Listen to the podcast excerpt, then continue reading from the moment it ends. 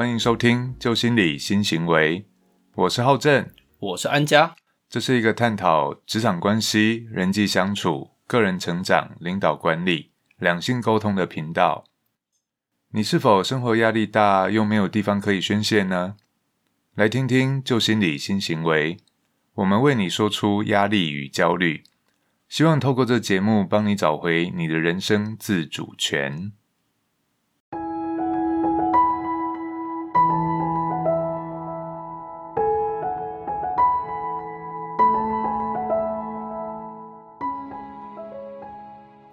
耶，大家好，欢迎回到我们的旧心理新行为。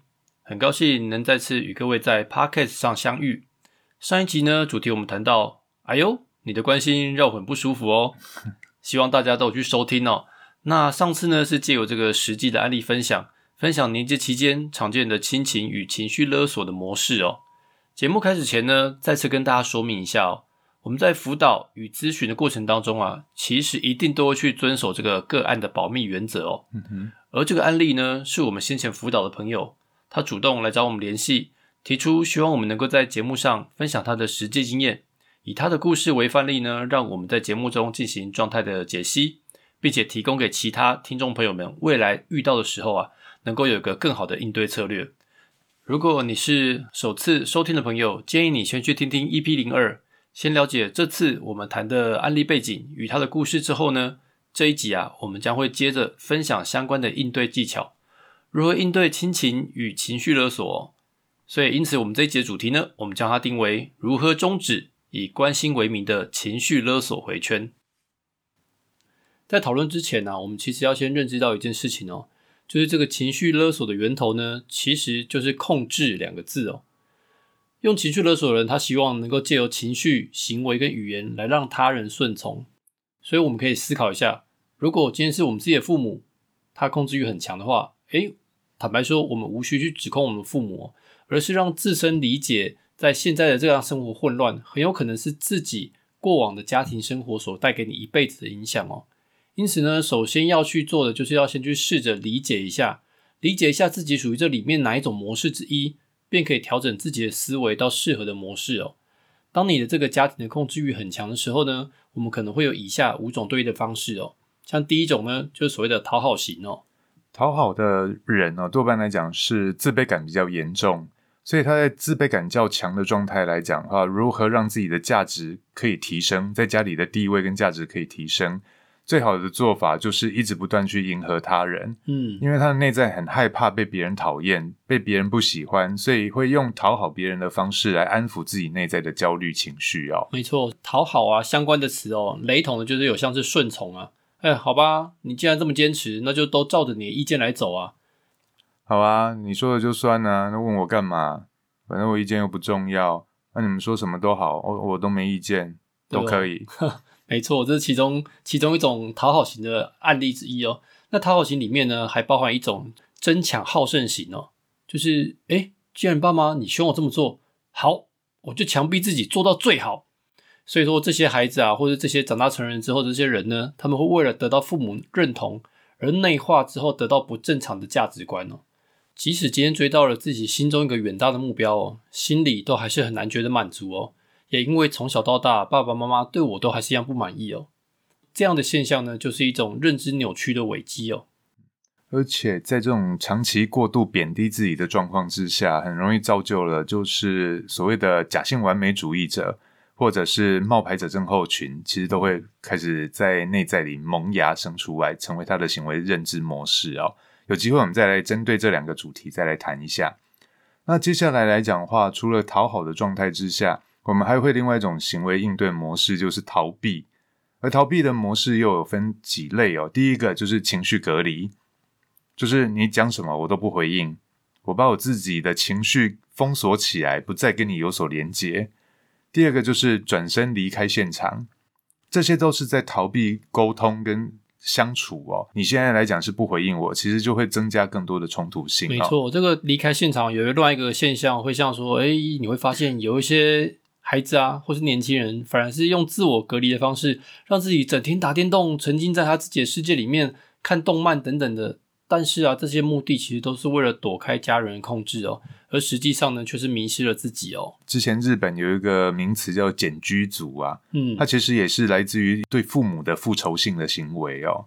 所以情绪的隔离哦，其实他是在逃避跟父母的沟通，同时也在进行一些报复性的手法哦。然后第三个叫做诙谐搞笑。什么是诙谐搞笑？就是你在跟我讲正经的事情，我无法应对的时候，我也没有办法跟你沟通的时候，我就开始呃调皮捣蛋呐、或者是做一些好像搞笑无厘头的动作与行为。它的目的来讲，都是来自于第四个叫做转移话题呀、他为了不要让这一个让他痛苦的话题持续延续下去，所以他会开始做转移话题的行为动作。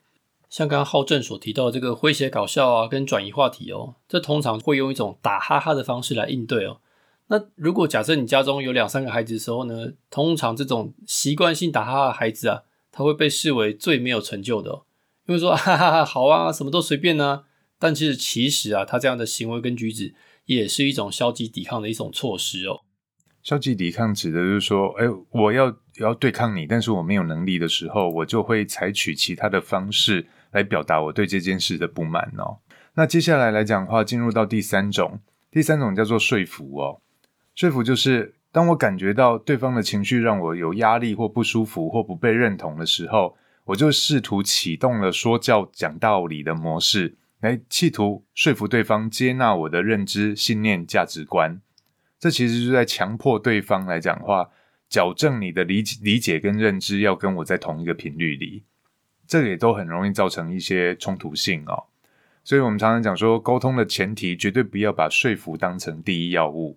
如果你一直把说服当成第一要务的时候，就会启动了所谓的心理地位高低差的竞逐哦，那就会没有办法沟通了，就会变成两条平行线。那第四种叫做愤怒哦，什么叫愤怒？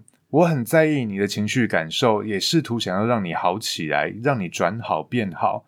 但是我试了很多的努力，却无能为力的时候，我就会直接的用情绪来展现，而情绪它是最直接也原始的，所以多半来讲，最直接与原始的情绪就是所谓的愤怒。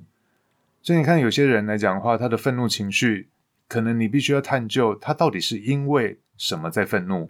有的时候的愤怒，他是因为自己无能为力所转化出来的情绪哦。OK，嗯哼，第五种应对模式呢是反抗哦。这个反抗在讲什么呢？举个例例子来说，像小时候从从小到大呢，父母对你有所要求的时候，你会认为说，哎，我就是很反骨啊，他讲什么我都不想听。我今天想要跟家人完完全全切割哦，所以呢，你有可能会展现出一种特质，就是我一路走来啊，始终叛逆，完全不想听家人的这个所给的方针哦。反抗哦，其实也是像心理学家阿德勒所说的，它其实就是行为模式在自卑感的状态之下会出现两种，叫做喜爱跟复仇。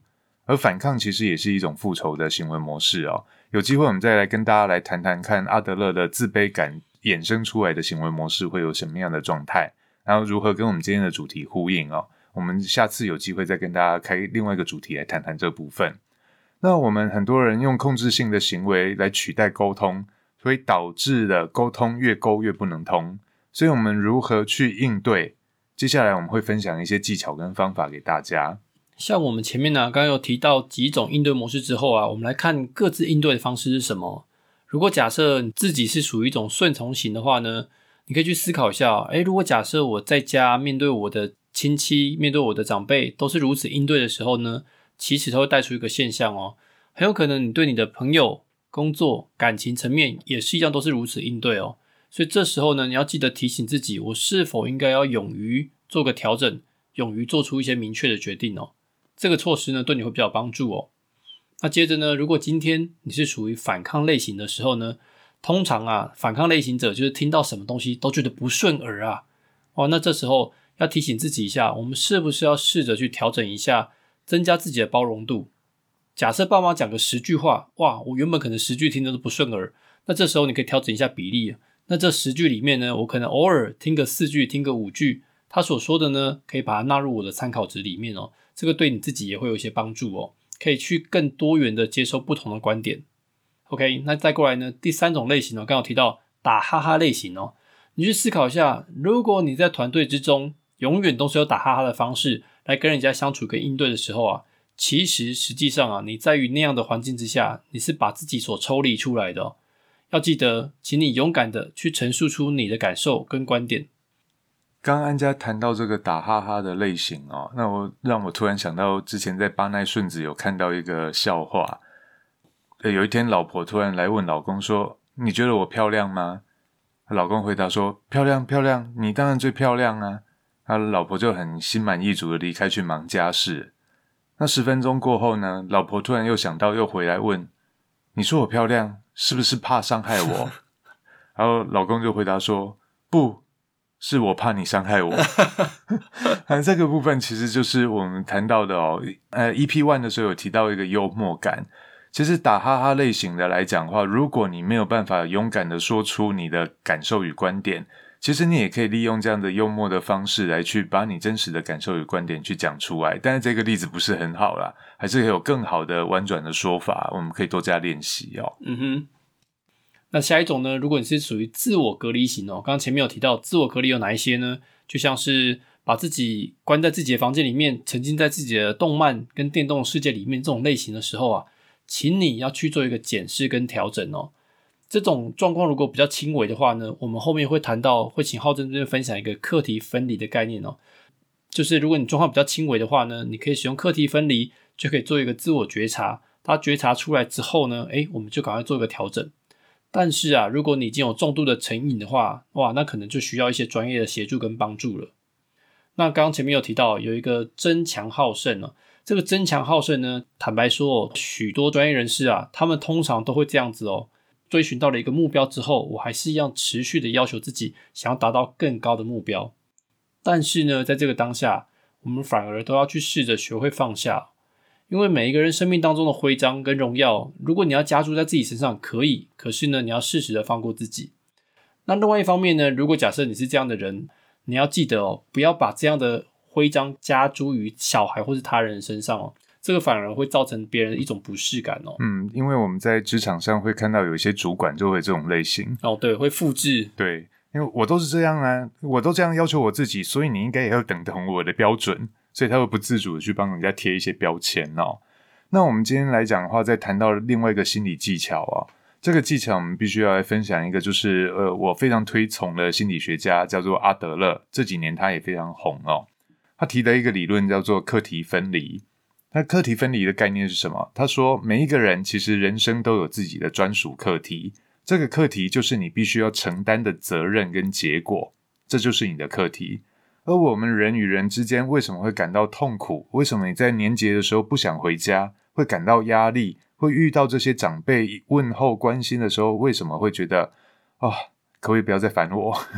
为什么会有这个问题呢？主要来讲，就是我们所有人的压力、跟困扰、跟烦恼都来自于人际关系，而人际关系最主要的痛苦源，痛苦的源头来自于两个：第一个，他人介入了我的人生课题。我的长辈，他为了关心我，却想要控制我，想要左右我的人生课题，就会让我觉得很痛苦。案例当中，叔叔出现的问题就是介入了他人的人生课题哦。这个个案会觉得，你一辈子从来没有关心过我，照顾过我，甚至我跟你也不熟。在父亲过世之后，你买了一袋水煎包，利用一袋水煎包就想要控制我的人生，改变我的人生。其实它会出现，就是中国人一句成语叫做“越俎代庖”的概念哦。这其实就是你明显的介入我的人生课题。第二个，我不自主的去介入了他人的人生课题。像我想表达对我的其他家人的关心，但是我用了一些比较不适当的语言或行为模式去表达我的关心时，其实就介入他人的课题，然后。当彼此感到痛苦的时候，就很容易陷入到一种我们刚刚讲的卡普曼戏剧三角两种角色，叫做可怜的我与可恶的他，就是所谓的受害者意识，然后伴随着加害者情节，然后采取的行为措施叫做抱怨。我们就一直在抱怨，我爸妈都怎样怎样，我那个长辈啊都怎样怎样怎样，所以我好可怜哦，怎样怎样的。这其实就是在扮演这样的受害者角色哦。所以，如何避免这样状态持续循环？第一个，你必须要很清楚知道自己的人生课题是什么。接着，在你的人生课题里尽到最大的努力。别人怎么评价你，怎么说，怎么建议，这都是别人的课题。我就不会因为别人的课题来干扰我自己的目标与方针。因为你不是美金，不是新台币哦，不需要做到每一个人都喜欢你。这个动作非常的重要，所以要先去厘清什么是我的课题，什么是他人的课题。接下来我们可以慢慢来练习，厘清了心理状态的课题之外，我们开始要慢慢的来练习如何在沟通的过程当中设定限度跟范围，不要让对方的这种暴力式语言或者情绪勒索的模式来介入我的人生课题。或许各位伙伴，你可能会觉得好奇的是，想说，哎，这个课题归还的动作，我们到底要怎么样才能做的确实呢？所以日后啊，我们应该也会特别再开一集来跟各位分享一个这个正念观呼吸的练习哦。这正念观呼吸呢，当你练习久了之后呢，你自己的意志跟你的这个观察力还有觉察力都可以大幅提升的时候呢，当你遇到这些现象的时候啊，你就可以去觉察一下这个课题到底是归属于谁哦。OK，这个后续有机会再跟各位分享喽。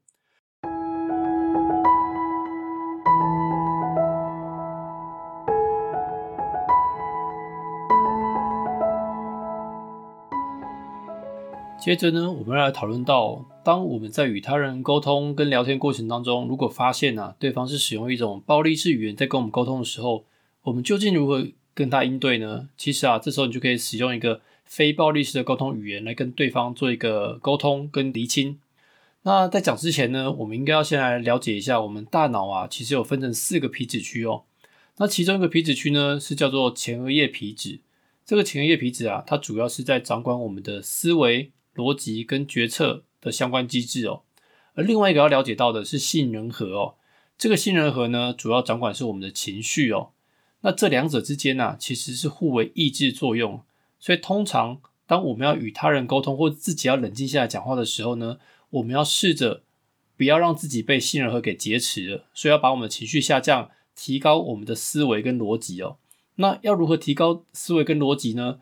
所以啊，接下来就是非暴力式沟通的第一步——观察。那讲到这个非暴力式沟通啊，其实这个来源呢是源自于我们有个老师哦，非常著名，叫做赖佩霞哦。所以大家如果对他感兴趣的话呢，可以去搜寻一下，他有出一本非暴力式沟通语言的书哦，里面呢就有更细部的说明这个非暴力式沟通该如何进行哦。那我们这边简单讲一下这四个步骤，它有分四个步骤。第一个呢是观察，请你先不带着主观评论。具体的说出来，你所看到跟听到的事情。然后呢，第二步是感受，请你去觉察一下当下你自己真正的感受是什么，而且呢，把它给陈述出来，让对方了解到他所做的这些行为跟语言让你有什么样的感受，让对方知道。接着呢，第三个步骤是需求哦，提出跟厘清你自己真正想要的需求是什么，也是一样，把你自己的内延。所以内言呢，就是你自己心中的 OS，把你心中的 OS 呢，把它给讲出来，让对方知道你在想什么。然后呢，对对方提出最后一个步骤，请求，请你具体的告诉对方，希望对方怎么做，采取哪些行为跟举止，或者是调整。这样调整过后呢，彼此双方都可以达到一个更良好的沟通模式哦。所以下面呢，我们这边呢，就直接用我们今天这一集的这个案例哦，来做一个练习哦。看，如果假设在当初我们这个个案提出来他的这个故事之后啊，他到底要如何跟他的叔叔做一个沟通呢？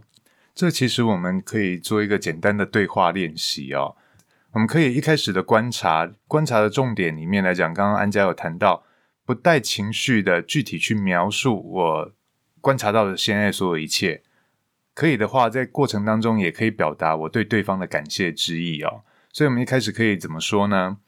可以说，哎，谢谢叔叔哦，谢谢你愿意花这么多的时间，并语重心长的跟我分享您许多的人生观点跟经验。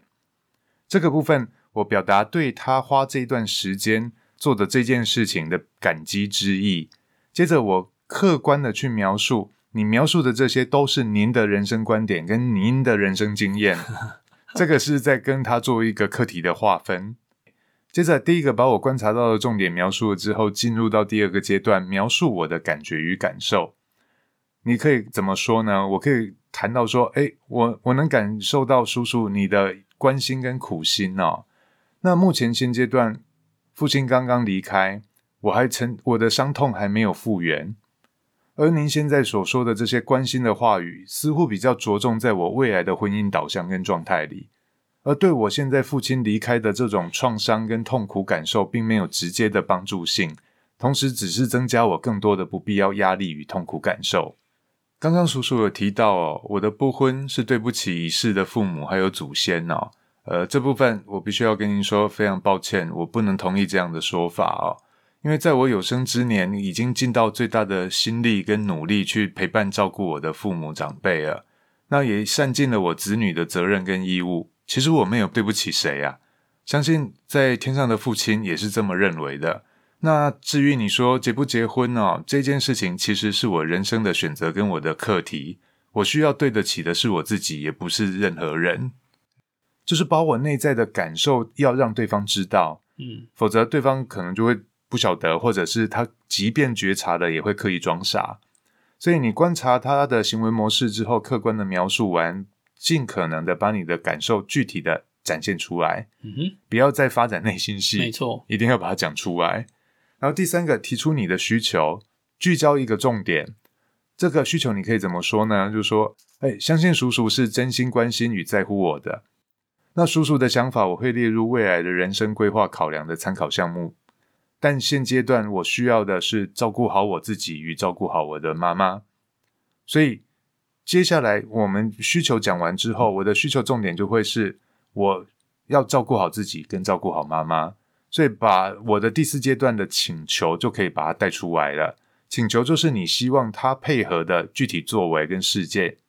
所以，我们刚刚讲需求，其实可以聚焦在一个单一的重点项目，把它的焦点重新聚焦，再来把你的请求带出来。所以我可以怎么说？如果日后我有相关的需求，我会主动跟叔叔联系。那现在我们需要的是重新调整自己的脚步跟状态。我才能跟带着妈妈一起继续往前走，所以我们现在最需要的就是安静跟被支持。那我相信您是关心我们的哦，所以请给我们适当的空间跟时间，这才是对我们最有帮助的事，可以吗？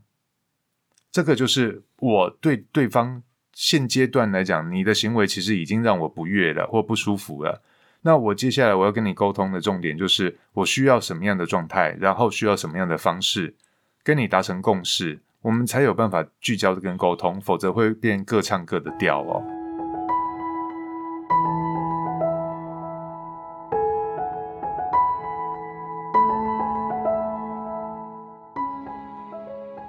所以像浩正刚刚这样的举例跟模拟啊，其实说穿了，它有一个很重要的基本原则哦，就是要温和且坚定哦。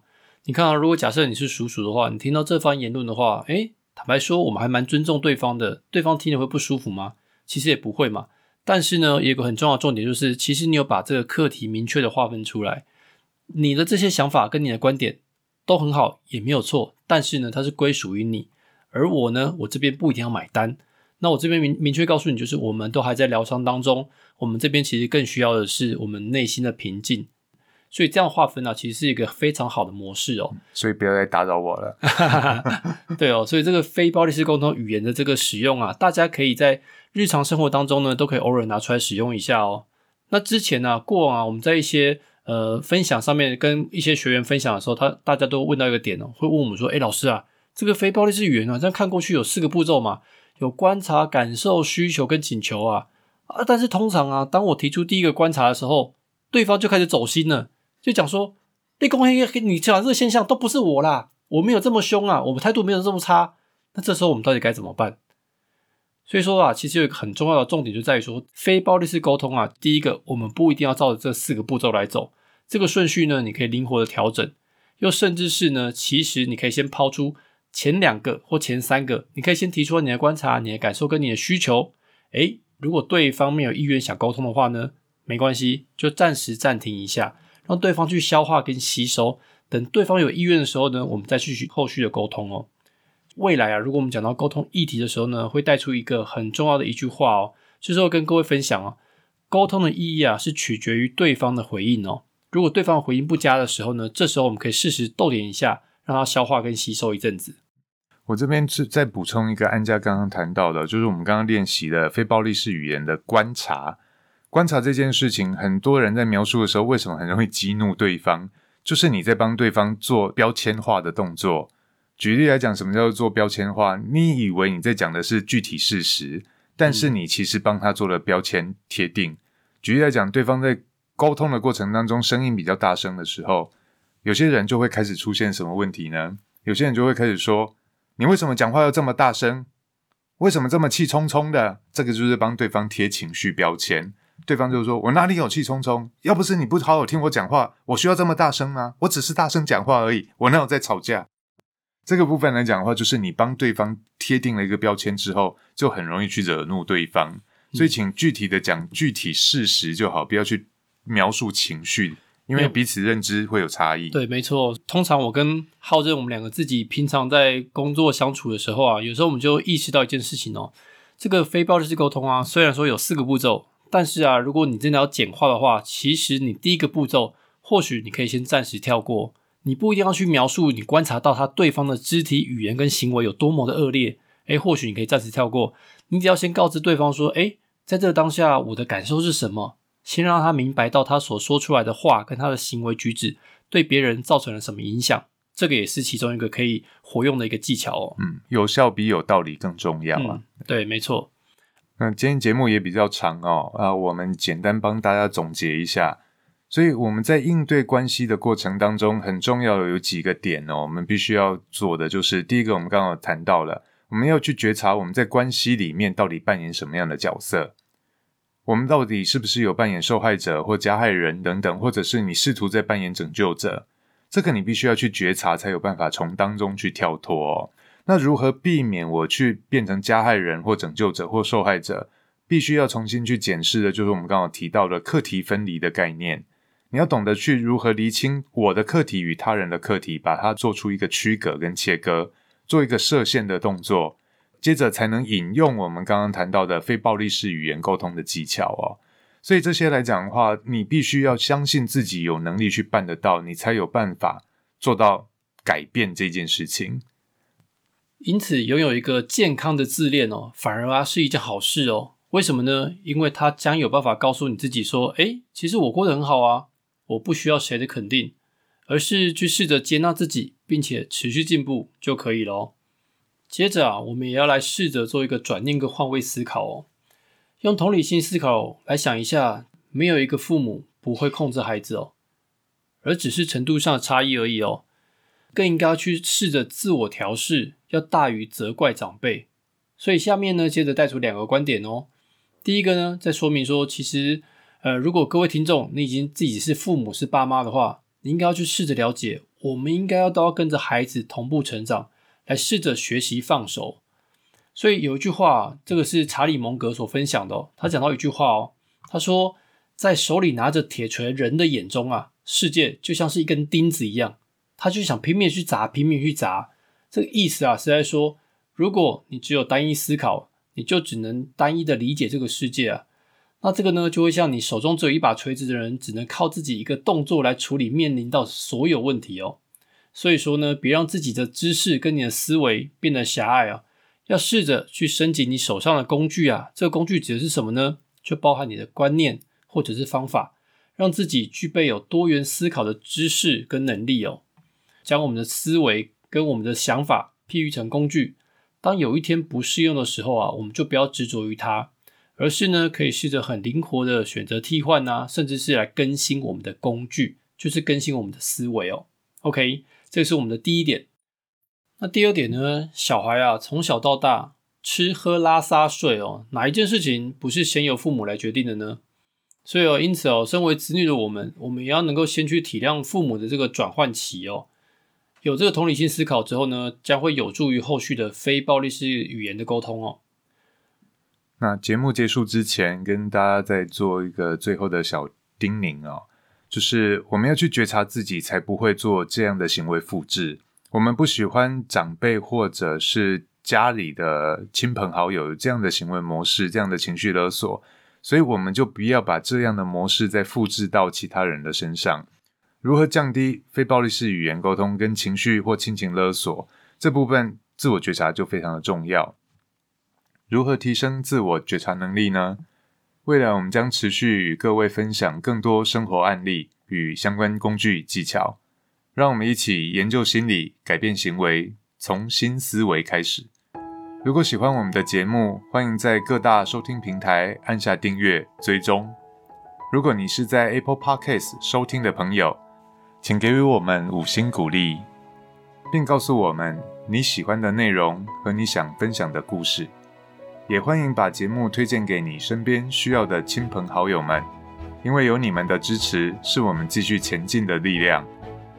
假如你想知道我们更多资讯，欢迎追踪我们的脸书、IG，相关连结都在节目资料栏中。那我们下次见喽，拜拜，拜拜。